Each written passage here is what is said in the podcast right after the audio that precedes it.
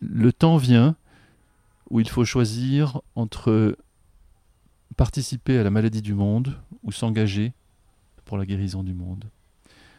Voilà. Et, tout à coup, ces paroles me sont revenues et, pour moi, le choix a été fait. Voilà, je me suis engagé pour la guérison du monde.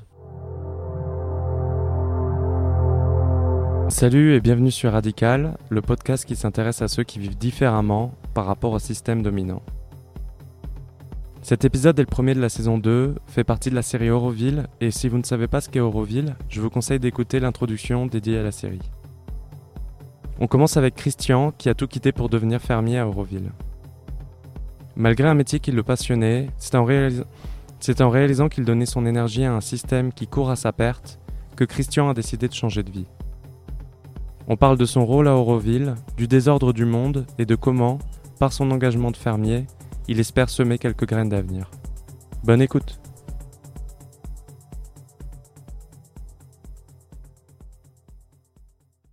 En guise d'introduction, je vais peut-être euh, du coup dire où on est. On, est à Oro Orchard, donc euh, dans ta ferme, qui est euh, la plus grande ferme organique Est-ce que si on la qualifie d'organique, est-ce que c'est la plus grande ferme d'Euroville Toutes les fermes d'Euroville sont biologiques maintenant. Euh, ça a été longtemps la plus grande, c'est maintenant la seconde plus grande, parce qu'il y a une grande ferme qui fait des grains et, des produits laitiers qui s'est créée depuis euh, encore plus à l'ouest, qui s'appelle Annapurna. Euh, donc c'est la seconde plus grande, mais ces deux-là sont largement plus grandes que les autres. C'est 18 hectares. Et c'est surtout la plus ancienne, puisqu'elle a été en fait créée par Mère, la fondatrice d'Euroville, euh, sur un terrain acheté par elle en 64, donc même avant l'inauguration d'Euroville. Qui est en 68, c'est ça? Qui était en 68, en février 68, le 28 février 68. Voilà. Donc là, aujourd'hui, euh, une ferme comme celle-ci euh, a pour objectif de nourrir les, habitants d'Euroville et, les visiteurs? Oui, cette résumer comme ça? oui, cette ferme particulièrement. En fait, quand Mère a acheté ce terrain, euh, elle, a, tout de suite euh, voulu en faire une ferme et elle savait de manière extrêmement concrète euh, que si elle voulait créer une nouvelle société, un, nouveau groupement d'humains, mais il faudrait bien les nourrir, ces humains. Donc elle a tout de suite pensé à une ferme. Et elle avait quelqu'un dans son équipe, un, un, Suisse francophone qui s'appelle Gérard, qui avait rejoint l'ashram en 55, à 24 ans. Et euh, ce Gérard avait fait plein de choses. Il avait été boulanger, il avait été maître nageur. Et à l'époque, en 64, quand elle a acheté le terrain, il était en train de s'occuper des vergers de pommes et de pêche de l'ashram dans les contreforts de l'Himalaya, donc un petit peu loin de Pondy. Et il a souhaité euh, retourner en fait plus proche de Mère, plus proche de l'ashram. Et Mère a sauté sur l'occasion et lui a dit euh, Gérard, est-ce que tu veux devenir le premier fermier d'Euroville et prendre en charge Rothschild Il a dit oui, Mère. Oui, douce mère probablement, parce qu'il l'appelle comme ça. Et, euh, mère a répondu quelque chose d'un peu terrible à l'époque, euh, qui est pour lui, qui était euh, très bien, tu auras à nourrir les Eurovilliens, tu auras à nourrir la communauté. Et on était donc en 67 à ce moment-là, je pense, quand ce dialogue a eu lieu. En 67, euh, c'était la révolution verte. Euh, on parlait pas encore de permaculture, on parlait pas encore d'agroécologie. Le bio existait évidemment. Des précurseurs comme Sir Albert Howard avaient écrit leur bouquin. Euh, oui, ok, mais bon, Gérard, lui, ce qu'il lisait, ce qu'il voyait autour de lui, c'était que pour avoir du rendement, il fallait faire de la chimie. Donc il a démarré la ferme en chimie. Et mère n'était pas contente.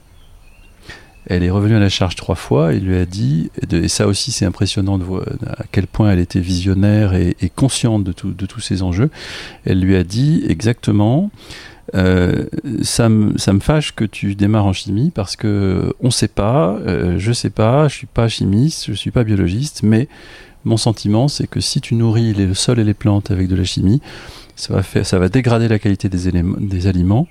Et euh, les aliments étant dégradés, ça, ne, ça entravera le cheminement spirituel des Eurovilliens. Je, ce que je leur demande, c'est un yoga, c'est un travail sur eux-mêmes. Il faut qu'ils soient nourris avec des aliments sains.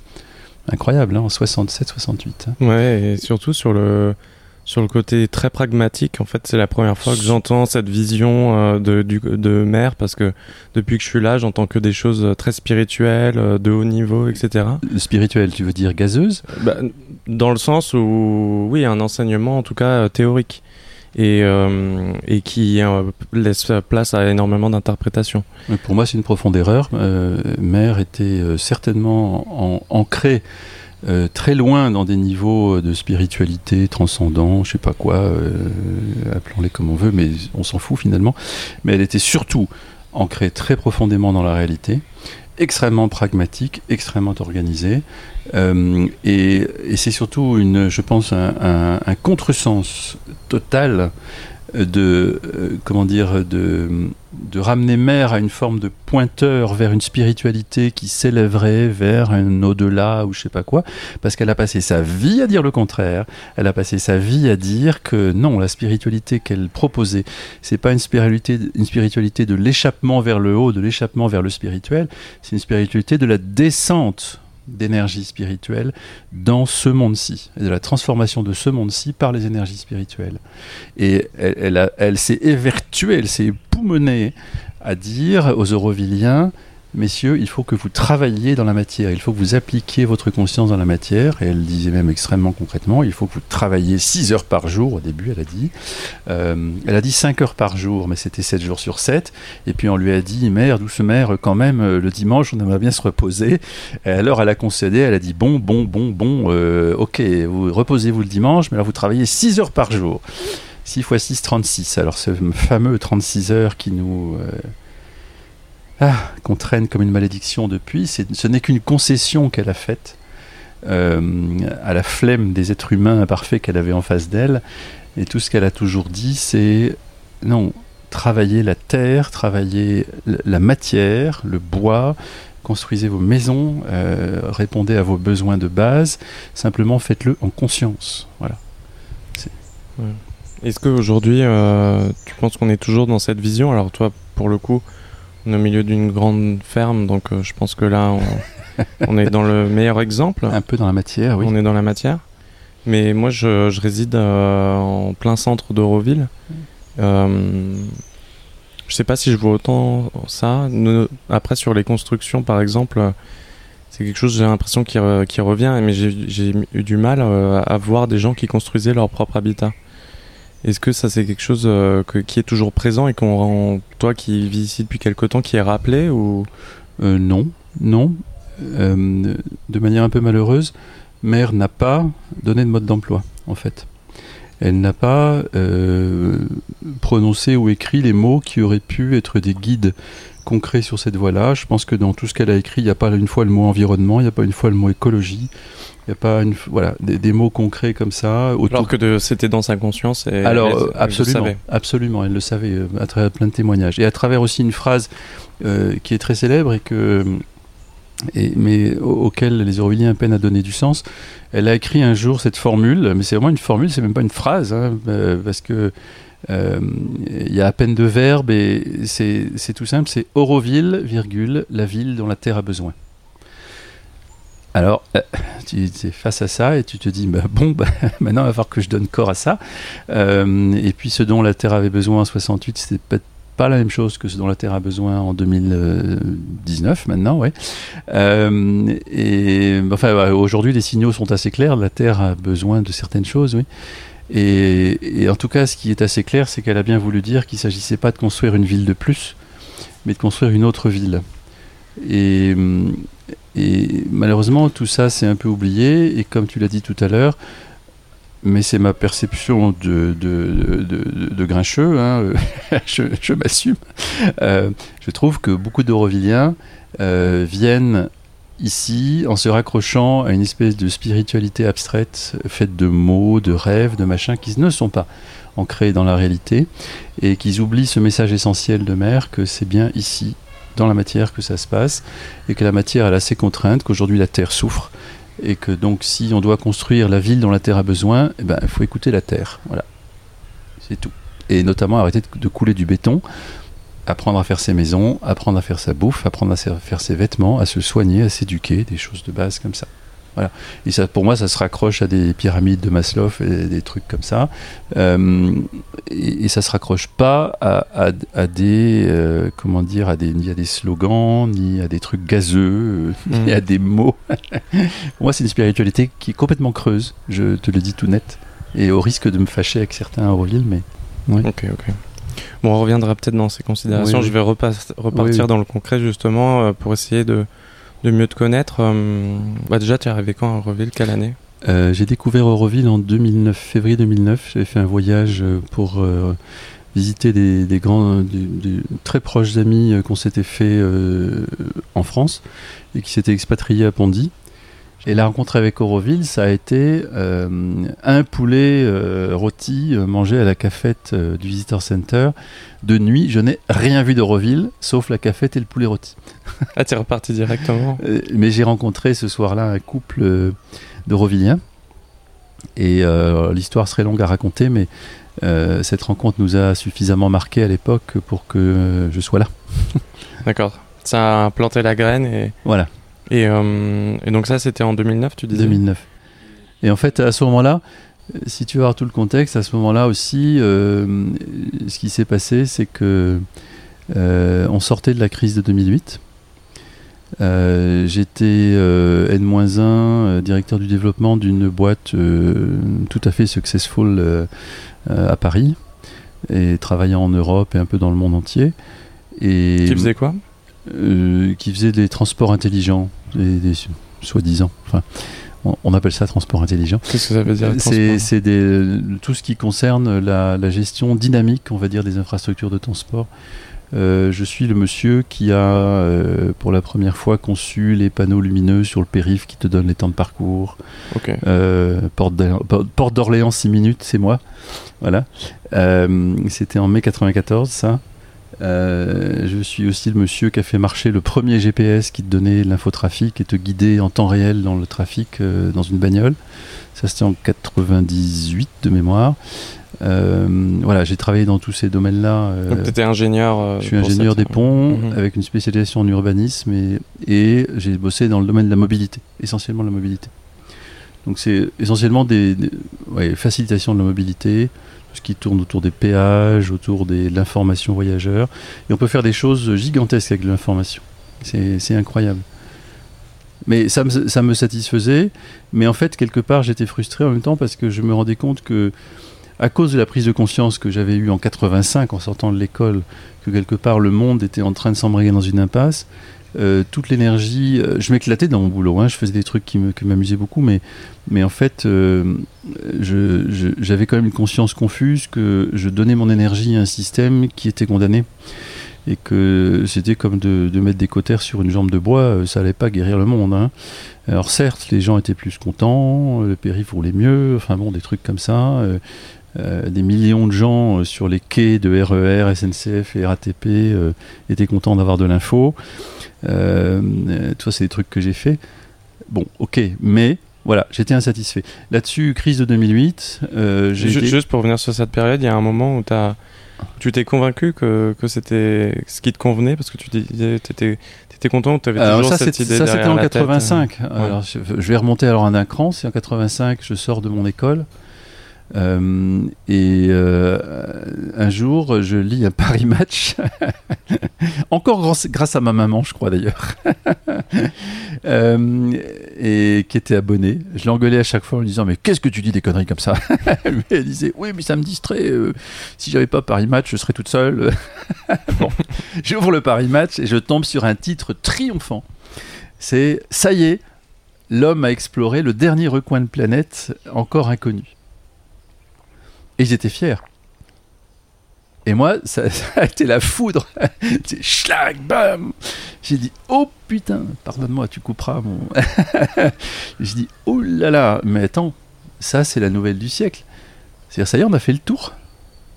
Et, et, je me suis formulé, à ce moment-là, je me suis dit, ça y est, l'ère de la prédation, c'est fini. Il va falloir gérer ce qu'on a. On n'aura pas plus. Voilà. Notamment en termes de ressources. Du, particulièrement en termes de ressources, d'espace, de tout ce que tu voudras. Du haut de mes 25 ans, j'avais pas encore commencé à bosser. Donc toi, tu as pris l'info euh, dans l'autre sens, quoi. Tu te ah ouais que c'était pas une, ah non, c'était pas une très bonne nouvelle. Je me suis dit, oh là là là là là là. Et en fait, euh, j'ai essayé de concrétiser ça dans mon engagement professionnel. Mhm. Mais là où il y avait du déni, c'est quelque part, j'ai quand même essayé de trouver un boulot, quoi. Parce qu'il paraît, il paraît que ça se fait, quoi. Quand tu as 25 ans, que tu as fait les ponts, que tu as fait un master spécialisé en urbanisme, euh, bon voilà, euh, j'avais essayé de reculer tant que, j'avais, tant que je pouvais. Hein. J'étais objecteur de conscience, j'avais bossé dans, dans, le développement, enfin bon, bref. J'ai fait plein de choses intéressantes, euh, mais bon, à un moment, il fallait quand même sauter. Tu faisais le grand écart euh euh, J'ai essayé de réduire le grand écart en, en bossant dans, ce domaine des transports intelligents, parce que la mobilité m'intéressait beaucoup, la ville m'intéressait beaucoup. Et en fait, ce que tu fais avec les transports intelligents, c'est que tu essayes d'optimiser l'usage d'une infrastructure donnée en y mettant de l'information, de la tarification, de la législation, des choses comme ça. Voilà. Donc j'ai bossé là-dedans pendant 25 ans et j'étais content, c'était sympa, j'ai fait de grandes choses, comme je l'ai dit, je me suis amusé. Mais, mais, mais bon, euh, si le système est pourri, le système est pourri. Il y a un moment où, où, as beau te, cacher derrière ton petit doigt, et tu te vois quand même. Quoi. Ouais. Et alors, ce qui a déclenché, alors le deuxième déclenchement, alors, il y a eu la crise de l'article de Paris Match en 85 que j'ai donc traduit comme ça, c'est essayer de faire un boulot où j'applique mes talents à gérer mieux des infrastructures existantes et essayer de pas en, euh, prendre plus de ressources. C'était quelque part une traduction encore de ce rêve que la techno allait nous, nous sauver. Hein. C'est qu'en mettant des bits et des machins, euh, euh, on allait se tirer d'affaire. Le deuxième choc, euh, ça a été la crise de 2008 et la bêtise crasse mais insondable, euh, effrayante des élites françaises face à, ce qui se passait. C'était quoi à l'époque là Tu dis quelle était la réponse à apporter du coup? Ah bah c'est euh, c'était de durcir encore les conditions de travail pour les salariés, de, de, sécuriser sa retraite, sa marge, etc. C'était une réaction, c'est la réaction de Trump quoi. Hmm. Quand tu sens que tu perds le contrôle, tu durcis. Voilà, voilà. Euh, risque de perte de contrôle endurci. Voilà. Et, euh, et, là, je dis, mais, mais, mais, mais ils comprennent pas ce qui se passe. Mais moi, tu vois, depuis, depuis 85, j'avais un peu d'intériorité. Je disais, mais. Parce que c'était, c'était resté. Ah, bah évidemment, c'était resté. Oui, c'était resté. Hein. Et puis, je commençais à y réfléchir beaucoup plus concrètement à l'époque, à lire des trucs, à commencer à emmerder ma femme, qui a fini par me quitter d'ailleurs. Et donc, forcément, tout ça, moi, je l'interprétais d'une autre manière, quoi. Et, c'est vrai que quand j'ai entendu un collègue un jour euh, euh, me, me, dire qu'il fallait accroître la pression sur les salariés, augmenter la les tarifs du côté des clients, etc. Oui, parce que tu comprends, sinon les Chinois. Euh, là, là, ce jour-là, je crois que j'ai eu un blanc. Tellement. j'ai pas compris la, bêtise que j'avais en face de moi. Si tu veux. Hmm. Et puis, quand j'ai eu des directeurs, deux directeurs sur huit qui un jour sont en pleurs dans mon bureau. Tu étais encore employé de. J'étais employé, j'étais directeur de développement, j'avais au-dessus de moi un président d'intérêt général et au-dessus des actionnaires. Et, euh, et je pars en Inde en février 2009. Euh, je suis rentré, je crois, le dernier jour de février. Euh, et je suis à peine rentré que mon PDG me convoque. Et je me rappelle, ça devait être le 6 mars ou un truc comme ça. Et il me dit tout de go, euh, Christian, j'ai compris que tu n'étais pas d'accord avec ma stratégie. Stratégie qui était euh, absolument euh, dégueulasse, disons le mot. donc si t'es pas avec moi, t'es contre moi, donc tu te casses. Simple. Ça, c'était des choses que tu avais formulées Ah, pas du tout, en plus. Pas ton désaccord, non Non, non, en plus, je ne l'avais pas encore formulé. Il avait deviné juste, il n'était pas, il était pas bête. Mais non, j'avais pas formulé mon désaccord. J'avais juste, en fait, qui s'était passé, c'est qu'en fait, il avait lancé, fin 2008, il avait lancé, soi-disant, un projet d'entreprise. Il avait demandé à tous les directeurs, dont moi, de mobiliser les, salariés dans une réflexion globale sur l'organisation de l'entreprise pour franchir la barre des 100 salariés à l'époque, ou je sais plus quoi, un truc comme ça. Ouais. Donc on fait notre truc gentiment. Et en janvier, il convoque un conseil d'administration et il nous dit tout de go, dans le huis clos des directeurs, et c'est là où j'en ai eu deux en pleurs dans mon bureau, il nous dit Bon, écoutez, euh, en substance, il n'a pas dit avec ces mots-là, mais ça voulait dire ça, avec son consultant à côté, euh, un vrai furoncle celui-là. il nous dit écoutez, bon, j'ai lancé le projet d'entreprise, mais c'est pour amuser la galerie. En fait, les décisions, je les ai déjà prises depuis longtemps, et, je vais vous demander de les faire passer. Voilà. Prenez de la vaseline, enculez tout le monde, et, et, moi, je sécurise ma retraite. Donc, tout ce que. En fait, cette dissonance, finalement, elle est venue du fait que ton ton entreprise et ton métier a évolué. Voilà. Pas forcément que une réalisation. Et, en fait, exactement, c'est la réponse que je lui ai faite d'ailleurs ce fameux 6 mars.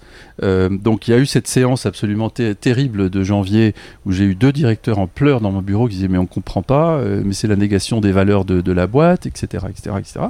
C'est marrant, j'ai lu le manifesto de cette entreprise avant de venir.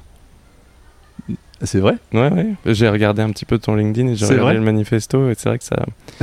Il y a forcément un décalage. Ah mais ah bah tiens. te dire que je suis surpris. Ah bah, ah bah tiens. Et euh, on ne dira pas le nom hein, à l'antenne.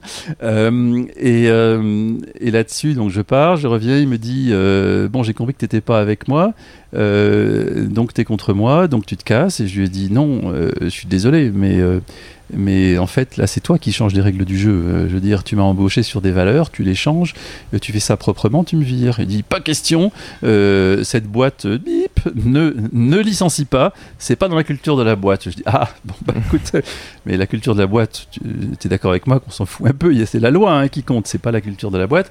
Et, et il me dit, c'est ce qu'on verra. Et voilà, donc ça s'est euh, terminé évidemment à mon avantage au bout d'un certain bras de fer. Quand je suis parti, tu avais euh, six personnes suivies euh, par la direction du travail et un qui était hospitalisé en HP. donc la vraie cata, quoi. La vraie cata. Et à l'époque, ce qui m'a beaucoup aidé, et ça je tiens à le dire à l'antenne, c'est de visionner des documentaires qui sont sortis en 2009. un triptyque que France Télévisions continue à diffuser, qui se trouve d'ailleurs toujours sur, sur YouTube, je crois, c'est La mise à mort du travail. Il y a 3 fois 50 minutes. La mise à mort du travail. Je le conseille à tout le monde. Prenez ces 3 heures pour visionner ces 3 films. Et, vous, et pour comprendre le monde d'aujourd'hui, il faut avoir vu ces films. C'est, mais c'est terrible en même temps. Mais quand on les a vus, je me suis dit Ah, ok, ok, je suis pas tout seul ça me tombe dessus, mais, mais et ça m'a permis, si tu veux, aussi de me recentrer sur mes valeurs. je me suis dit, ah ouais, d'accord, c'est ça qui se passe. C'était quoi, du coup, ces, ces valeurs qui, qui, ont réémergé à ce moment-là et... Tu veux dire les miennes? Ouais. Euh, les miennes, c'est euh, eh ben, la sincérité. Moi, je crois que s'il y a un mot qui me définit, c'est la sincérité. Et euh, un sentiment de justice, d'amour pour la nature et les autres, et de joie, et, voilà, et le système euh, dans lequel j'étais est incompatible avec tout ça. C'est même pas des valeurs, c'est même pas des valeurs, c'est tout simplement quelqu'un de, vivant, de joyeux, mmh. d'aimant, et, c'est tout. J'appelle même pas ça des valeurs en fait. Mais ce système fabrique du malheur, c'est tout. Il fabrique du malheur, de la destruction. Euh. Et tu te rendais compte de tout ça en étant. Parce que, encore une fois, enfin, je pense que euh, moi aussi, je peux avoir ce constat de manière assez facile maintenant euh, depuis que je suis sorti, d'autant plus maintenant que depuis que je suis en train de, voyager, etc. Mais est-ce que c'est des choses que tu t'arrivais à te formuler intellectuellement quand tu étais encore euh, dans cet emploi et, et, dans ce système ou... Non, c'est très difficile. En mhm. fait, il fallait un coup de pied au cul. Il fallait un choc. Ouais. Et le choc, ça a été, je te dis, un, cette, cette, période, c'est toute la période en fait 2008-2010 euh, qui a été une période charnière pour moi une période de, deuil, de mort, euh, avec ce pic au moment de, février-mars euh, 2009, voyage en Inde, retour en France, les portes claquent en France, bam, bam, bam, et les portes s'ouvrent en grand en Inde. Et là, tu te dis, bon, bah allons-y, quoi. L'évidence. L'évidence. Et pourtant, tu vois, j'ai cinq enfants, on avait une grande maison, une grande bagnole, deux bagnoles. J'étais dans le trip habituel, je gagnais beaucoup d'argent, je payais beaucoup d'impôts. Euh, bon, mais, mais euh, voilà, ça m'a pris deux ans de tout bazarder, hein, euh, downsizer tout ça. Ouais. et puis voilà, on est parti. Quoi. Quand tu pars de France, le, cap, c'est Euroville J'avais pas de cap, j'avais pas de cap. J'étais juste dit, euh, des portes avaient claqué, je m'étais pris euh, des claques, je me battais euh, sur le front français. Là, on m'invitait.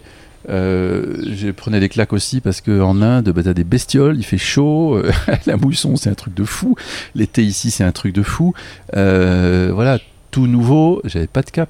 Non, j'étais dans la tourmente. Mais mais bon, euh, en même temps, même dans la tourmente, tu as toujours ta boussole intérieure, donc euh, tu suis ton petit chemin, puis voilà. Donc mon petit chemin, ben, entre autres, il m'a ramené, euh, il m'a ramené à mes amours fondamentales qui sont la nature, la, mais j'en parlerai peut-être plus, l'abondance, enfin toutes ces notions-là, on pourra en revenir, euh, la capacité de régénération de la nature et la, le lien avec la mer. Ça c'est important. Moi j'ai perdu mes deux parents euh, il y a longtemps et ils ont été frustrants de leur vivant. J'ai vraiment eu une enfance de merde euh, et, et j'ai pas été beaucoup nourri, tu vois. Et je pense que c'est important pour moi d'avoir retrouvé aussi euh, le père et la mère dans ce qu'ils ont de plus absolu, de plus immense et de plus universel dans ce que je fais aujourd'hui. Voilà. Et, et, je les retrouve. Et je pourrais t'en parler si tu, si tu le souhaites. Euh, en l'occurrence, le premier mouvement, ça a été de retourner vers la nature avec euh, Bernard et Dipika qui ont un lieu fantastique à 300 mètres d'ici qui s'appelle euh, Pebble Garden. J'étais un... hier. Ah d'accord, bah, c'est un jardin, tu as fait la visite. Ouais. C'est un, voilà, un jardin, un potager euh, conservatoire de graines. Euh, ce sont tous les deux des maîtres en jardinage, mais vraiment des maîtres. Et j'ai beaucoup appris et c'est un ami. Et voilà, j'ai bossé avec lui pendant six mois à, temps complet. Et puis il y a eu le cyclone en fin 2011 qui a détruit beaucoup de choses ici. Et du coup, euh, je me suis acheté une, euh, tronçonneuse et, le plus gros de notre travail, c'était assez euh, triste, euh, désespérant, c'était de tronçonner des, des, arbres abattus par le, cyclone, des arbres qu'il avait plantés avec amour depuis 30 ans, enfin non pas, depuis 30 ans là, mais il plante des arbres avec amour depuis 30 ans. Euh, et, un beau jour de février 2012, il me dit Oh Christian, il y en a marre de porter des troncs et de couper des branches. viens, on va saluer Gérard. Et je lui dis Mais c'est qui Gérard? Et il dit mais quoi tu connais pas Gérard? Mais Gérard c'est le fermier d'Aurore Child. Et euh, je lui dis mais c'est quoi Aurore Child? J'étais vraiment con à l'époque. C'est à 300 mètres ouais. c'était juste je t'ai passé devant tous les jours. Ouais. et, euh, et il dit viens allez hop. Et on passe la grille là et je suis tombé en amour pour le lieu. Et j'ai rencontré Gérard, j'ai rencontré Bitty, et je suis tombé en amour pour ces gens-là. C'est comme ça que ça a démarré, mon aventure ici. Il y a eu un avant et un après. Quoi. Voilà, il y a eu vraiment un avant et un après. Bernard m'y a préparé, on va dire, mais, mais on va dire que ma vocation, le, le, le je sais pas comment dire, il n'y a pas de mot pour ça. Tout à coup, euh, c'est comme si, tu vois, de, de, toutes les dimensions de ton être se retrouvent wow, alignées, comme mm -hmm. ça, pof. Donc là où, sur la période précédente, euh, ton, ton, ton, énergie était focalisée sur le fait de te défendre finalement de, ouais. de, de, ben, de tout ce que tu perdais, de ce choc de manière générale. Ouais. Ouais. Là, c'était un peu la fin de, de cette période où tu as, as, as, pu. Alors, pas tout à fait la fin parce que les changements dans la vie, euh, souvent, ils se font. Euh, le, le point d'inflexion se fait dans un instant, mais après il y a du travail mmh. pour concrétiser le changement. De même que. Mais là on parlait de cap et de, de direction. Voilà. Là, là la direction trouvé. était claire. La direction était claire. Je l'avais trouvé. Paf, voilà, j'ai commencé à bosser euh, un jour par semaine, puis deux, puis trois, puis quatre, puis cinq, puis six. Euh, en octobre 2012, j'étais euh, à temps plein ici. Bernard m'avait laissé aller. Il m'avait dit mais, mais vas-y Christian, Aurore Chard a besoin d'un repreneur. la ferme est en train de crever. je sens que toi tu peux, tu, tu peux y aller. Comment tu avais pu reprendre bah, une telle ferme Au culot. C'est euh, l'envie en fait. Euh, comment? C'est l'envie. Euh... Ouais, je pense que l'envie, tu as raison de, de, prononcer ce mot, je pense. l'envie, c'est fondamental. c'est l'alignement, l'alignement complet qui a fait qu'effectivement les, les, choses ont pu se dérouler de manière tout à fait naturelle. Euh, et puis en fait aussi tout le reste, c'est-à-dire ma culture, euh, ma, mon, ma formation d'ingénieur, formation au projet, tu vois par exemple, euh, ma capacité à penser la complexité, mon lien à la nature, euh, tout ça. En fait, je me suis formulé très vite quand je suis arrivé là. Un jour, ça m'a saisi, je me suis arrêté, je de marcher sur le chemin, je dis mais en fait, tout ce que j'ai fait jusqu'à mes 50 ans, en gros, ça m'a préparé à ça. Hum. Tu vois? Je crois euh, beaucoup en cette logique. Ouais. ouais. Ouais, ça m'a complètement préparé à ça. Je, je, je, crois que je n'ai jamais, en fait, employé mes capacités aussi complètement que depuis que je suis fermier. Mmh. Alors voilà, faites ingénieur des ponts si vous voulez dire fermier. Non, mais c'est hyper libérateur comme message où on essaie toujours d'être dans le contrôle et euh, de savoir quelle va être la prochaine euh, étape finalement de. Bah, on sait pas. On sait pas et de se dire euh, simplement de faire confiance à son instinct et de se dire que ça va s'aligner euh, a posteriori. Ouais. C'est hyper libérateur, je trouve, et, Ouais. Et sûrement plus efficace euh, comme plan de vie, quoi. bah, de toute façon, euh, j'ai envie de dire presque, enfin, oui, de, de rebondir là-dessus, c'est presque l'inverse, c'est que tant que tu ne lâches pas le contrôle, ça ne peut pas s'aligner. Hmm. Par définition, quelque Mm. part. Mais on a été formé à ça justement. On a été formé à ça. Et on passe notre temps à nous le répéter. Mm. Ouais. Oui, effectivement. Et, et je, je ne m'attribue pas le mérite d'avoir été capable de lâcher le contrôle. Euh, mais la vie euh, m'a envoyé un certain nombre de claques euh, dans ces années euh, 2010, euh, 2008-2010, euh, qui m'ont, et encore récemment, mais c'est un processus continu, mais là c'était vraiment un pic un peu, euh, où la vie m'envoyait de manière répétitive et insistante euh, le message que des choses devaient mourir. Quoi. Et bon voilà, donc euh, je les ai laissés mourir, ça a été euh, des deuils euh, assez terribles. Je dire, j'ai vécu des moments qui étaient vraiment pas drôles. L'impression de que le monde autour de moi était comme une espèce de décor de théâtre qui flambe, tu vois, qui s'écroule. Avec des, des grandes gerbes d'étincelles. J'ai l'impression que tout ce à quoi je croyais, aussi ce, ce- cette adhésion que j'avais essayé de me chercher au système à travers mon boulot, etc. Tout ça, ça. Toute cette complexité pour euh, devenir fermier. Ouais, mais en fait. euh, Avec tout le respect que j'ai pour euh, ce métier, bah, bien sûr. Un très beau métier, oui, oui, oui. oui. Et c'est important, enfin, j'ai envie de, de prononcer ce gros mot, hein, mais euh, je pense qu'on ne, on ne devient pas libre tant qu'on n'accepte pas de mourir. Hmm. Tu as parlé de lâcher le contrôle, mais lâcher le contrôle, quelque part, c'est un truc, c'est encore un impératif, tu vois. Hmm. C'est un peu, euh, sois spontané, lâche le contrôle. Ne pense pas à l'éléphant rose. Ne pense pas à l'éléphant rose. Voilà. Mais en fait, ça marche pas, on sait bien. Hmm. Mais il y, a- il y a un truc, euh, moi, qui me parle un peu plus. euh, c'est. euh, ouais, et quand la mort se présente, accepte-la. Quoi. Et- parce que là, c'est pas.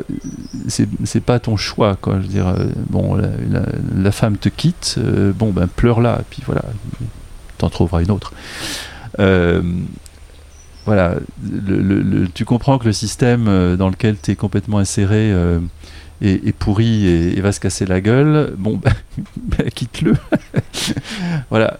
Et moi, j'ai vécu euh, voilà, comme ça des morts de manière un peu répétitive. Parce qu'elles ont été subies finalement. T'as pas, Euh, pas ouais, réussi à les préméditer. En même temps, j'ai plein de gens autour de moi qui, à qui ces mêmes opportunités de mort, et je le dis comme ça, étaient présentées et, et qui ne les ont pas saisies. Donc, je, je- je me rends compte de l'absurdité de la formulation de la phrase, même si elle a beaucoup de sens pour moi. de saisir l'opportunité de mort, ça me. oui, saisir l'opportunité de mort, je te le propose comme un mantra. Mhm. Et euh, du coup, on parlait de, de ce que tu construisais euh, avec, euh, avec la ferme. Oui. Je sais plus très bien où on en était pour, pour être honnête, mais on n'a pas parlé effectivement du travail que je fais à la ferme. Mm. Ça mérite peut-être quelques mots. Mm. Je vais reprendre l'histoire de la ferme là où je l'ai laissé tout à l'heure. Euh, quand ce dialogue entre mère et Gérard, et Gérard qui commence la ferme en, chimie. Et en fait, cette ferme été la seule ferme d'Auroville qui restait en chimie jusqu'en 2012 quand je suis arrivé en fait. Et c'était euh, la ferme qui faisait tâche. Donc du coup, euh, ça faisait un peu honte à Auroville. Enfin bref. Mais manque de peau, c'était lui qui produisait le plus de bouffe. Donc tout le monde était un peu gêné. Et, et euh, donc je suis arrivé là en février 2012, euh, la gueule enfarinée, tout juste newcomer, je crois que j'étais à l'époque. Et j'ai commencé donc à bosser, à bosser de plus en plus. Et en octobre 2012, je- j'ai repris la responsabilité des légumes. Euh, Gérard, quand je l'ai connu, donc il faut que tu situes, hein, quand je l'ai connu euh, en février 2012, il avait 81 ans déjà. hein. Ça faisait 10 ou 15 ans qu'il essayait de transmettre la ferme et qu'il n'y arrivait pas. Euh, il, il fatiguait euh, et en fait, euh, il laissait la ferme crever doucement. Donc elle était aux mains de l'équipe Tamil qui continuait les méthodes qu'il avait instaurées depuis 40 ans. Et un beau jour d'octobre 2012, donc je, je- participe à, des travaux dans un champ de concombres là-bas dans le champ, là un peu plus loin, et je, je tombe sur. Ils avaient mis tellement de potasse euh, qu'en fait le sol avait fleuri d'algues vertes gluantes, comme sur les plages bretonnes, là, où les, effluents de cochons euh, euh, polluent. Et là, franchement, ça m'a fait un choc. Euh, et euh, je, me revois encore marchant en colère sur le chemin. Et je suis allé me planter devant Gérard Ebiti qui était là au bureau. Et, je leur ai dit euh, Gérard Ebiti, ça va pas. on peut pas continuer comme ça. si vous voulez que je continue, que je reprenne la, ferme, on passe en bio. ça suffit des conneries. Voilà. Et à ce moment-là, Gérard m'a dit J'attendais ça depuis un moment. C'était plus à moi de le faire. Je suis trop vieux, je sais pas faire mais si tu le fais, on est 100% avec toi. Voilà. Et donc, octobre 2012, basculement de la ferme en bio. Voilà. Et en fait, euh, donc, du jour au lendemain, j'ai tout arrêté. J'ai retrouvé des cartons siglés Bayer, Monsanto, etc. Tout, euh, voilà, on s'est débarrassé de tout et j'ai tout arrêté. Euh, donc on est passé en bio. Mais en fait, la vraie vocation de la ferme, je l'ai comprise un peu plus tard en comprenant qu'en fait la ferme c'est comme une espèce de modèle réduit de la planète. Quand je suis arrivé là, quand on se tenait debout au carrefour qui est là, on voyait la grille d'entrée 150 mètres plus loin. Le champ était vide. C'était de, la terre rouge, hein, euh, terre tropicale typique, pauvre, et brûlée par le soleil parce que laissée nue en fait. Hein. Et, hum, c'était un, désert biologique. Elle avait été tuée. Euh, par 40 et quelques années de culture euh, conventionnelle intensive. Et, en fait, bah, c'est ce qu'on a fait de la planète. Et je me suis rendu compte assez rapidement qu'en fait j'étais amené par ce contexte à faire beaucoup plus que du bio, à faire du bio régénératif. C'est-à-dire non seulement à arrêter de détruire, mais à régénérer, à soigner.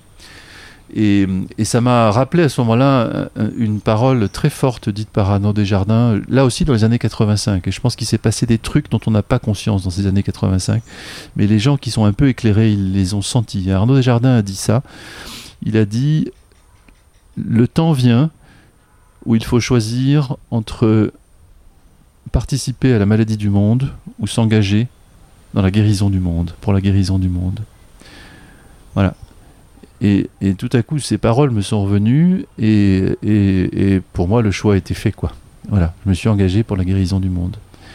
Et ça, ça veut dire, concrètement, c'est un, shift fondamental, un, retournement, une conversion intérieure. C'est d'arrêter d'être un parasite, arrêter d'être un sucker et, et de devenir quelqu'un qui donne, quelqu'un qui fournit, quelqu'un voilà, quelqu'un qui se met du côté de l'abondance du côté de la vie, du côté de la mer fondamentalement. Voilà. Chose euh, que tu n'avais pas l'impression de faire avant, euh, malgré cette position de quelqu'un J'en avais pas pris conscience à ce point nettement, si tu veux. Mais, mais, voilà, c'est descendu encore d'un cran dans mes tripes, tu vois, on peut dire. Hein. Oui, encore une fois, la la, le, décalage qu'il peut y avoir entre ce qu'on comprend de l'intellect et, et, de le faire. C'est pas un décalage, c'est un autre monde. Oui, ouais, c'est ça. en fait, tu ne peux pas résoudre un plan par l'autre. C'est comme euh, deux plans orthogonaux. Si tu projettes l'un sur l'autre, ça fait rien, ça fait une, ça fait une ligne. Ce que j'aime bien dans le symbole de la croix, qui est un très puissant symbole, non pas parce qu'on voit le Christ euh, crucifié dessus, mais, c'est un symbole très, très ancien et très fondamental euh, qui euh, évoque en fait dans l'horizontalité, c'est le, vital, c'est la relation à tes pères, c'est la sexualité, c'est le groupe, le social, etc. C'est le nourrissage aussi. Hein, et la direction et l'axe vertical, c'est la direction de la filiation, du sens, de la loi et des tas de choses qui, si tu les projettes dans le vital, ne font rien. Il n'y a pas de possibilité de projeter l'axe vertical dans l'horizontal, ni de projeter l'horizontal dans, le vertical. Ils ne se ne se ne peuvent pas, jamais. ne rencontrent jamais. Et, notre mission sur Terre, en tant qu'homme, euh, avec un grand H, hein, ça englobe évidemment les femmes, euh, c'est d'arriver pourtant à les intégrer. Et il n'y a qu'une façon de les intégrer. Tu peux aussi le voir d'ailleurs avec les chakras, les trois chakras du bas correspondant plus à l'axe horizontal, les trois chakras du haut correspondant plus à l'axe vertical, et le chakra du milieu, le chakra du cœur. C'est pas un hasard. Il y a, y a que l'amour. C'est la jonction. C'est l'amour, à mon avis, qui, qui, peut nous permettre de, de, de, construire, de se construire dans ces, dans, ces, dans ces deux dimensions. Et là, tu deviens un être humain complet. Euh, et euh, je prétends pas être un, être humain complet, mais j'essaye. Euh, et en tout cas, ce qui s'est passé euh, pour moi est de cet ordre-là. C'est-à-dire, j'en ai fait l'expérience directe. Et quand tu en as fait expérience directe, c'est plus une pensée. Tu peux mettre de la pensée après coup pour essayer de l'expliquer, mais, mais, c'est devenu toi. Voilà. Et c'est devenu moi que d'avoir voilà, ce réflexe d'être aujourd'hui un fermier régénératif. Ce terme régénératif, d'ailleurs, c'est marrant parce qu'il est peu connu en France. Les gens diraient Mais pourquoi tu dis pas que je fais de l'agroécologie? Ouais, ok, pourquoi pas. Mais on peut me dire Pourquoi tu dis pas que je fais de la permaculture? Je fais de la permaculture, je fais de l'agroécologie. Ok. Le problème, c'est que ces deux termes sont pour moi des espèces de slogans, des, drapeaux. C'est intéressant. Il y a plein de gens qui les connaissent. Donc, ok, on fait de l'agroécologie. Ok, on fait de la permaculture. C'est des, des, des trademarks. Et, c'est super tren- trendy euh, comme trademarks. Ok, très bien. Sauf que ça ne dit pas ce que ça fait. Il faut vraiment rentrer dans le sujet pour, comprendre ce que ça fait. Euh, moi, je fais de l'agriculture biologique régénérative. Et ça dit bien ce que ça fait, là, pour le coup. Et ce terme, il a été créé par le Rodale Insti- Institute dans les années 85, au miracle. De nouveau. Voilà. Et euh, voilà, nous, on fait de l'agriculture régénérative. Ça veut dire que chaque année qui passe, la ferme est un peu plus à même de produire pour l'année d'après. Voilà. Et les méthodes, on peut les détailler si tu veux. Je sais pas si ça intéresse tes auditeurs, mais on peut en Si, parler. si, on pourra en parler, mais. euh, La sur- chimie et la physique qui sont derrière sont très intéressants parce qu'en fait, si tu les comprends, c'est là que tu comprends comment te relier. Parce que l'intellect, il aide aussi le cœur. hein. Il y a des allers-retours entre, entre les tripes, le sexe, le cœur, la, la cervelle. Donc, si tu veux, on en parle. Ouais, non, mais en fait, c'est c'est ça que je voulais aborder, mais peut-être pas. Enfin, je sais pas si c'était sous cet angle, mais j'ai.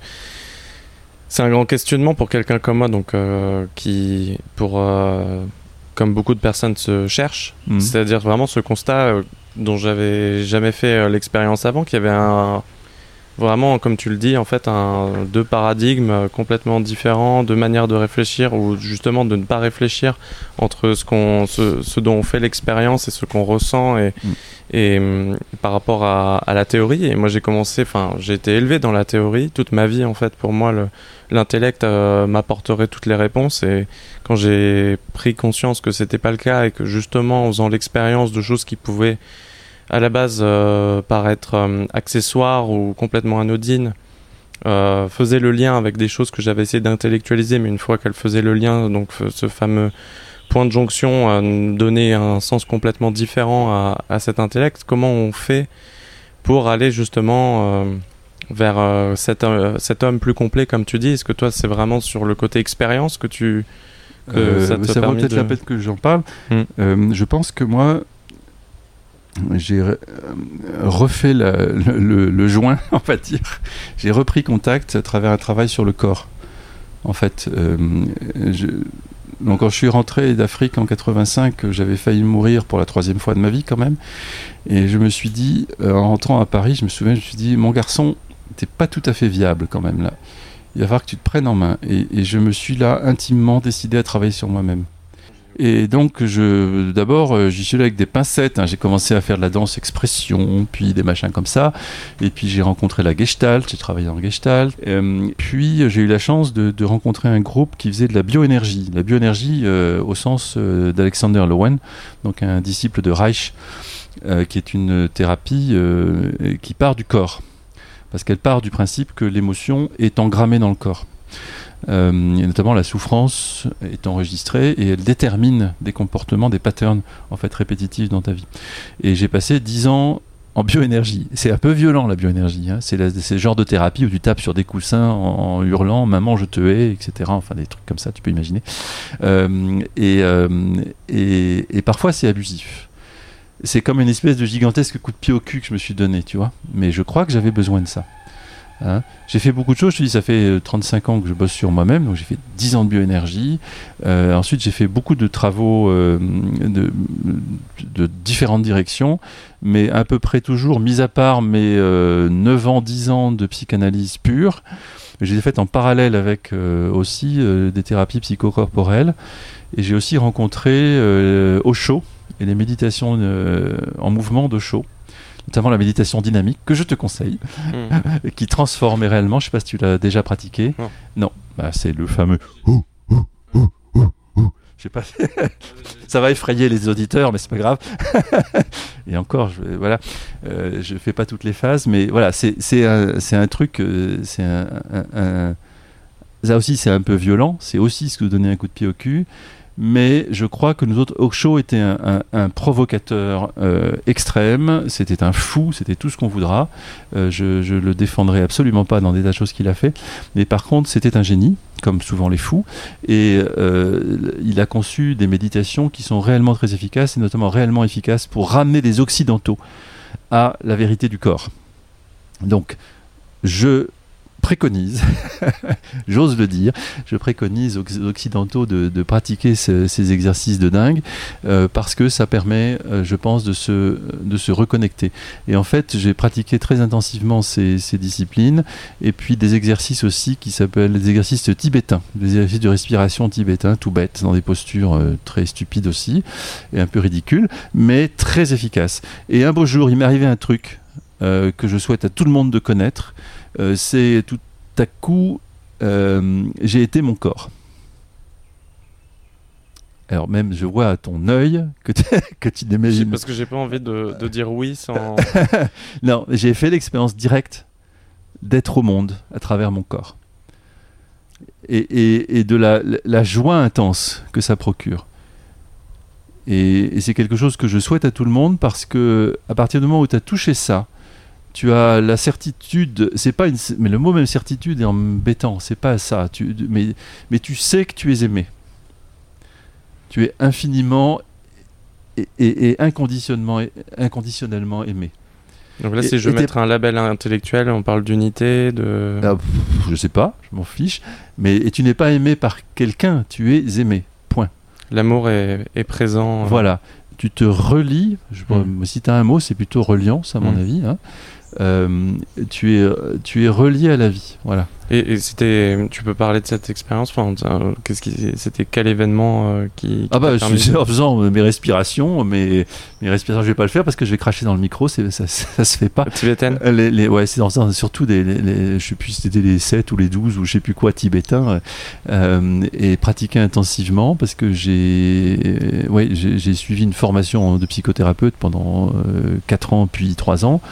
et dans ce cours cette formation, il y avait plein de disciplines différentes, mais entre autres une pratique corporelle intensive. Et il y a un moment où, tout simplement, c'est comme si c'était posé, tu vois. Boum, la pyramide se remet, pof, sur sa base. Et du coup, euh, tout se relie. Et bah voilà. Et là, c'était en 2012, si je me souviens bien. Et ça correspondait euh, au moment où je démarrais la ferme. Et ça m'a donné en fait aussi, euh, tu m'as demandé comment j'avais fait pour devenir fermier, bah, tout simplement en étant relié. Voilà toute, l'information était déjà là, il fallait que tu puisses euh, l'écouter. L'information est là, t'as pas. Et quand elle n'est pas là, si tu as besoin de nourrir ta tête, et j'ai, euh, tu as compris que j'étais quelqu'un de assez intello et tout, si tu as besoin de nourrir ta tête, et eh ben, tu vas sur Internet, tu lis des livres, tu discutes avec des mmh. gens, et puis basta, et tu trouves. Et c'est comme ça que moi j'ai aussi construit toutes les couches de, de savoir qui me permettent de partager cette conviction intime que j'ai. Parce que les convictions intimes, ça se partage pas, ça s'expérience, voilà. Et si tu l'expériences en étant avec moi, si tu l'expérimentes, pardon, je me mets à parler anglais, si tu l'expérimentes en étant avec moi, bah, c'est bien, t'en chopes un bout, et, mais si pas, ben voilà, c'est comme ça. Et la tête, c'est d'assez peu d'utilité, tu vois. Et en tout cas, pour toucher le corps, euh, elle est très contre-productive. Il faut faire des trucs très cons pour toucher le corps. Mais ça, voilà, mais ça peut être de faire l'amour, ça peut être euh, plein de choses, mais voilà, faut parler à la bonne personne. Ok. Non, c'est. J'avais jamais euh, réfléchi de cette manière. Ça, ça m'interpelle beaucoup en tout cas. Et euh, qu'est-ce que qu'est-ce que tu as encore envie euh, d'intégrer peut-être au système de la ferme, etc., pour être plus dans encore dans cette volonté d'alignement ou vers, vers quelle direction tu tends maintenant pour les prochaines années à venir? Mmh, ben, Je dirais que mmh, il y a plein de directions. parce qu'avoir une ferme, en fait, mais ce serait vraiment important qu'on parle effectivement de, du, comment dire, de, la base scientifique. Hein. Mm-hmm. En fait, euh, avoir une ferme, c'est avoir l'opportunité de toucher l'abondance fondamentale du monde. C'est avoir l'opportunité de toucher la, création, la création première, tu vois, sur Terre.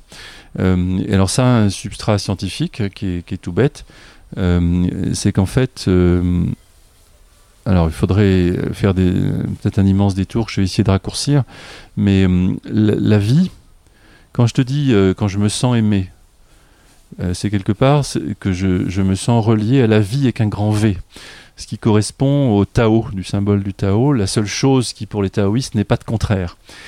Le symbole du Tao est un et n'a pas d'opposé. Et ce qu'il ce qu'il dessine avec le yin et le yang qui se tournent dedans, c'est ce qu'il dessine, c'est la naissance justement des oppositions. Notamment cette opposition fondamentale entre yin et yang. Et il est très subtil ce symbole. Je, j'ai des symboles importants. La croix en est un, mais le, Tao est encore plus important pour moi en tant que fermier. Euh, ce qu'il dessine, ce symbole, c'est que cette première opposition ne doit pas faire oublier, pourtant, que c'est pas l'un et l'autre séparés à vitam aeternam, c'est l'un qui devient l'autre, qui nourrit l'autre, et l'autre qui nourrit l'un, qui devient l'un. Le yin nourrit le yang, le yang nourrit le, yin. Et dans, et regarde les petits points qui sont dedans, et dans le yin, il y a toujours un aspect du yang, et dans le yang, il y a toujours un aspect du yin. Voilà. C'est un chemin qui fait écho à ton chemin personnel. Ah oui, complètement. Et, c'est euh, aussi, euh, alors à plein de niveaux. Par exemple, la mort, qui est très présente dans ma vie. Euh, d'abord parce que je l'ai rencontré assez souvent. et, et puis physiquement, je veux dire, mon corps, et puis parce que je l'ai rencontré plein de fois psychiquement. Euh, et puis aujourd'hui, je la, rencontre tous les jours, parce qu'une ferme, en gros, tout le monde se concentre sur le yang glorieux, la plante qui pousse, le fruit, euh, glossy, euh, tu vois, la belle tomate rouge, l'aubergine violette, etc. Donc tout le monde se concentre sur ce yang ascendant, si tu veux, qui est magnifique. Et on oublie juste une chose, c'est que ce yang ascendant magnifique n'existerait pas s'il n'y avait pas ce yin descendant. Qu'est-ce qu'il représente en fait? Il représente le retour à la terre, la mort finalement de cette puissance de vie qui s'exprime dans une plante, qui retourne à la terre et nourrit le sol. Et voilà, le, yang, le yin en agriculture pourrait être comment dire, identifié au sol. Et, sol, plante, sol, plante, c'est le premier cycle de fertilité sur Terre. Euh, au début, sur Terre étaient les plantes. Ça, peu de gens le savent. Mais en fait, les, premiers êtres vivants sur Terre étaient les cyanobactéries, euh, type spiruline, qui savaient faire de la photosynthèse. Et ça, c'est crucial. Parce que du coup, elles savaient capter l'énergie du soleil et la transformer en quelque chose, en l'organiser quelque part dans une forme. C'est cette vie qui dit vie dit mort, vie avec un petit v, qui dit naissance dit mort. Hein. et la mort de ces premières plantes a permis au sol de, croître.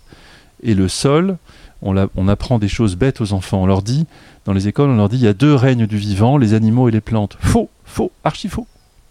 On devrait leur dire il y a trois règnes vivants sur Terre les plantes, le sol et les animaux. Et dans cet ordre-là. Parce que en premier étaient les plantes, les plantes ont permis le sol, sol et plantes ont créé un premier cycle de fertilité, et les animaux sont venus se brancher pour créer un cycle de fertilité un peu plus complexe et harmonieux. Voilà. Et chacun a son utilité. On pourrait se passer des, animaux, mais ce serait moins bien. On pourrait se passer du sol, mais ce serait beaucoup, beaucoup, beaucoup, beaucoup moins bien. Et là, on pourrait pas se passer des plantes. Sans elles, il n'y a rien et c'est elles qui font la photosynthèse. Donc en fait, c'est elles qui captent l'énergie, qui la transforment, qui donnent forme à la vie en captant l'énergie. Donc en fait, la, seule conclusion qu'on puisse en tirer, c'est que la seule, le seul endroit sur Terre où il y a une vraie richesse qui se crée, c'est dans les feuilles des plantes, grâce à la photosynthèse. Et, si tu réfléchis profondément au truc, tu verras que c'est absolument vrai, notamment les choses qui ont de la valeur pour nous. Un des trucs qui a beaucoup de valeur pour nous, c'est le pétrole, par exemple. le pétrole, c'est quoi? C'est des plantes. C'est des plantes qui ont été en fait euh, enterrées, sédimentées, broyées, mises sous pression, etc., qui sont devenues de l'énergie. En fait, c'est de l'énergie du soleil captée par des plantes qui vivaient il y a 100 millions d'années et qui s'est retrouvée fixée sous la forme d'un carburant, d'un carburant fossile. Et tout ce qui a la valeur pour nous, peu ou prou, est dérivé de cette unique richesse qui vient de la photosynthèse. Donc quand tu as une ferme, tu te rebranches en fait sur ce tuyau fondamental de, poussée de vie la photosynthèse. Ça pousse. Et c'est un pur cadeau. Tu ne fais pas pousser, c'est pas vrai. Quand les fermiers font pousser des patates, non Non, non. Ils aménagent l'espace d'une façon que la patate pousse, oui. Et ça, c'est pur cadeau. Et le reste, c'est des parasites. Donc moins t'en fais, et mieux tu te portes. Ça, c'est la leçon de Fukuoka. Masanobu Fukuoka, La révolution d'un brin de paille. Ça, c'est un, bouquin fondamental à lire. Et je l'ai lu euh, dans les années 2010 aussi, et ça m'a fait un choc. Et ce, ce gars-là était le premier au monde à se poser la question un jour, un matin, en disant non pas Oh, qu'est-ce que je vais faire aujourd'hui? Mais qu'est-ce que je pourrais bien arrêter de faire aujourd'hui? Stopper de faire aujourd'hui. Et ça, c'est la question fondamentale. Parce que c'est une question qui te rebranche sur l'essentiel, à savoir où sont les forces de vie? Que font-elles quand je les emmerde pas? Comment je peux me brancher dessus pour être aimé? Tu vois, c'est la même démarche que de se rebrancher sur son corps c'est de revenir aux forces de vie en fait. C'est arrêter de détruire. Parce qu'en fait, tu n'as même pas besoin de créer ceci ou cela, c'est juste arrêter de détruire.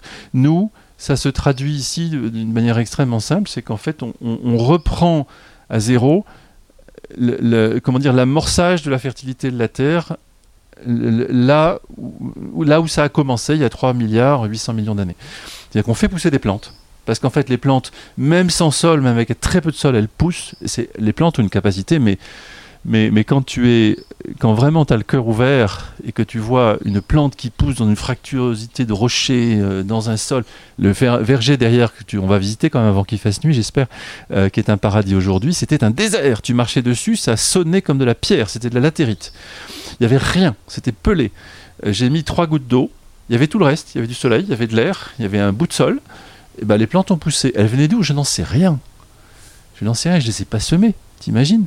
J'ai rien semé, j'ai pas fertilisé, j'ai juste mis trois gouttes d'eau. Les plantes ont poussé. Donc les plantes ont cette capacité-là de nous sauver, tu vois. Donc le premier geste ici, c'est de faire pousser des plantes. Et, c'est cadeau. C'est-à-dire que la création nette, et, et, je peux même pas dire que je l'ai créée, tu vois. La cré... On parle, notre système n'a que ce mot de création de valeur à la bouche. Mais l'homme n'a jamais rien créé comme valeur. C'est juste ridicule. Ça n'existe pas ce truc-là. Au mieux, il peut être témoin reconnaissant de la création de la nature et en tirer profit. Je n'aime pas ce mot de profit, mais voilà, en, tirer euh, voilà, sa vie. Hein. Donc moi, je suis fermier et mon travail tous les jours, c'est de simplement de, euh, de récolter le cadeau que me fait Dame Nature, tu vois, et d'essayer modestement et en mettant toute mon intelligence et ma sensibilité, d'entraver le moins possible, à la Fukuoka, euh, d'entraver le moins possible les forces de la nature, qui m'offrent tout sur un plateau. Voilà. Et à partir de là, tu comprends aussi que la vraie économie, elle doit se fonder sur ce qui est gratuit. Qu'est-ce qui est gratuit dans le monde? C'est l'amour. L'amour qui fait pousser les plantes, l'amour qui fait que tu tends la main vers quelqu'un, que tu aimes une femme ou tes enfants, etc. Voilà, ce sont, c'est la seule source. Et ce mouvement fondamental dont je te parlais, de cesser d'être un parasite et, de devenir euh, quelqu'un qui donne, c'est ce mouvement-là. C'est fondamentalement de te rebrancher sur les sources d'amour que sont la nature, les sources d'amour que tu as dans le cœur. Et en fait, c'est les mêmes. Si tu... Ça, c'est la leçon de la deep ecology, l'écologie profonde. C'est que ce qui est dehors et ce qui est dedans, c'est la même chose et c'est un reflet. C'est-à-dire que si on merde la planète dehors, c'est parce qu'on merde avec notre cœur. Et si tu veux soigner la planète dehors, commence par soigner ton cœur. ou fais les deux en même temps. ou comprends que c'est la même chose, et ça ira beaucoup mieux. ok. Toutes les réponses en fait sont dans l'observation de, la nature et qu'on n'a pas besoin de. en fait, tout ce que tout qu'on fait, c'est de décomplexifier euh, la complexité qu'on a créée à la base pour revenir à l'information initiale. Oui, et c'est un message aussi de la collapsologie euh, qui dit en gros euh, la résilience se construit à travers un retour au plus simple, au plus diversifié et au plus simple. Euh, c'est-à-dire stoppons, de, d'homogénéiser, stoppons ces mouvements d'homogénéisation des process, de standardisation, de normalisation, de mondialisation, de machin, etc. Revenons à ce qui fait corps. ce qui fait corps, c'est que tu es là en face de moi, là qu'on a une relation à travers ces interviews. Euh, ce qui fait corps, c'est que je suis installé sur une terre et que je la connais et que je suis maintenant capable de la soigner, etc. C'est down, downsizing extrême. Oui. Et, le comble de la complexification et, et, de l'abstraction, c'est le, trading par ordinateur, ces transactions à la milliseconde qui sont capables de faire péter le monde. voilà, ça, c'est vraiment des, niveaux de, folie. Je suis en train de lire un bouquin qui me semble aussi très fondamental, c'est une question de taille d'Olivier Ray. Euh, je crois, j'espère ne pas me tromper dans, son nom, mais je crois que c'est ça. Euh, et euh, ce bouquin est très intéressant. C'est un essai philosophique sur la question de la taille et de la complexité, justement. Et en fait, il démontre assez bien. il semble qu'il y ait des penseurs en fait qui aient vu le danger arriver depuis au moins un siècle, voire un peu plus. le danger de l'effondrement de notre société sous son propre poids et sous le poids de sa complexité. Et je trouve ça très intéressant comme, euh, thèse. Euh, ça, ça me permet de comprendre a posteriori, mais bon, dans mes tripes, j'avais bien compris. et la collapsologie, elle dit, on va, euh, de toute façon, ces systèmes ne sont pas viables parce qu'ils sont hors sol, et ils vont s'effondrer en eux-mêmes, c'est pas pour autant que la vie va s'effondrer, les plantes continueront à pousser, les hommes continueront à vaquer, euh, mais il va falloir revenir à beaucoup plus simple, beaucoup plus local. Et là, on trouve le problème de l'énergie, c'est-à-dire que quand on n'aura plus de pétrole qui sera cher, on pourra plus permettre d'avoir une bouffe, par exemple dans les pays occidentaux, avec des kilomètres to the plate, euh, de 4000 km aux USA, je sais plus combien, enfin un truc de fou. Quoi. Quand tu imagines que chaque élément d'un repas d'un Américain moyen a fait 4000 km avant d'arriver dans l'assiette, mais, mais c'est juste hallucinant. Dans quel monde vit-on, tu vois? Euh, Je pense que notre système... Euh, est aussi, notre système actuel est basé sur la rareté, euh, et la monnaie telle qu'elle est conçue euh, actuellement est, l'agent de la rareté. Euh, c'est dur aujourd'hui, enfin tout un chacun sur cette terre trouve que c'est dur d'avoir une maison, c'est dur d'avoir un job, c'est dur d'avoir une femme, ou pour une femme d'avoir un homme, c'est dur d'avoir des vacances, tout ça est rare, tu vois. Et demande des efforts. Et demande des efforts, voilà on vit sur un monde construit sur la rareté, et cette rareté euh, donc utilise l'argent tel qu'on l'a conçu, avec notamment l'intérêt, qui, est le moteur hein, de, la, rareté et de l'accumulation entre les mains de peu.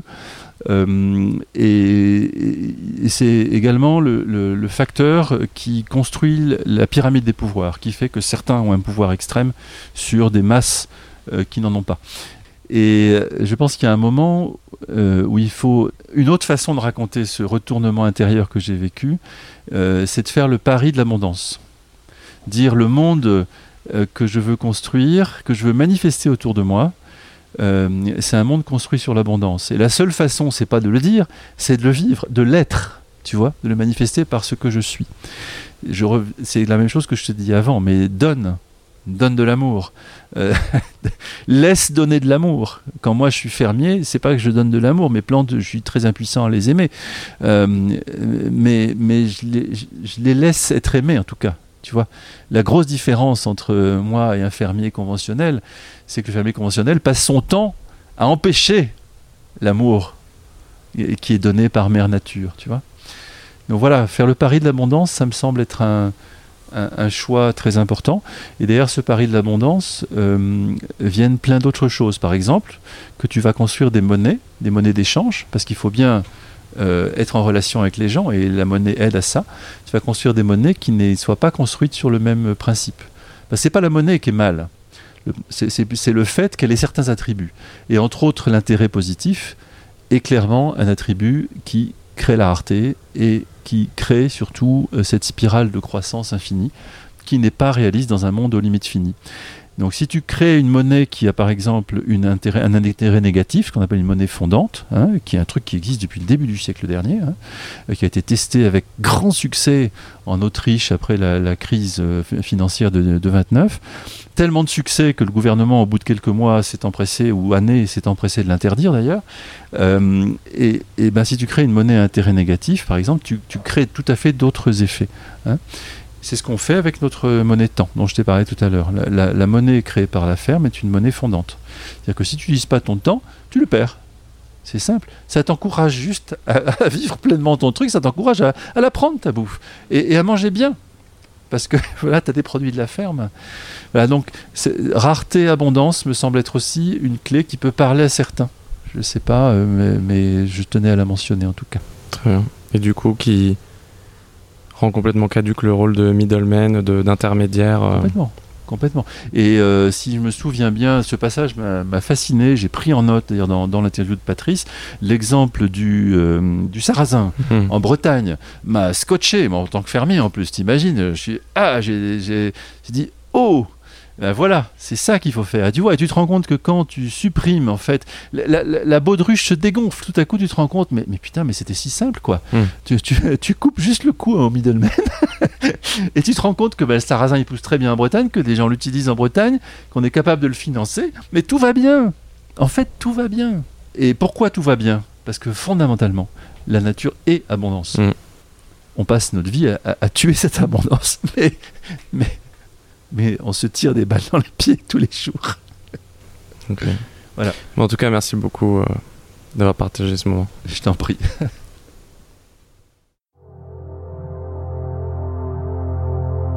Merci beaucoup d'avoir écouté, j'espère que ça vous a plu. Si c'est le cas, n'hésitez pas à vous abonner pour ne pas rater un épisode et à laisser une note sur l'application Apple Podcast en allant en bas de la page du podcast. A bientôt pour un nouvel épisode de Radical. Salut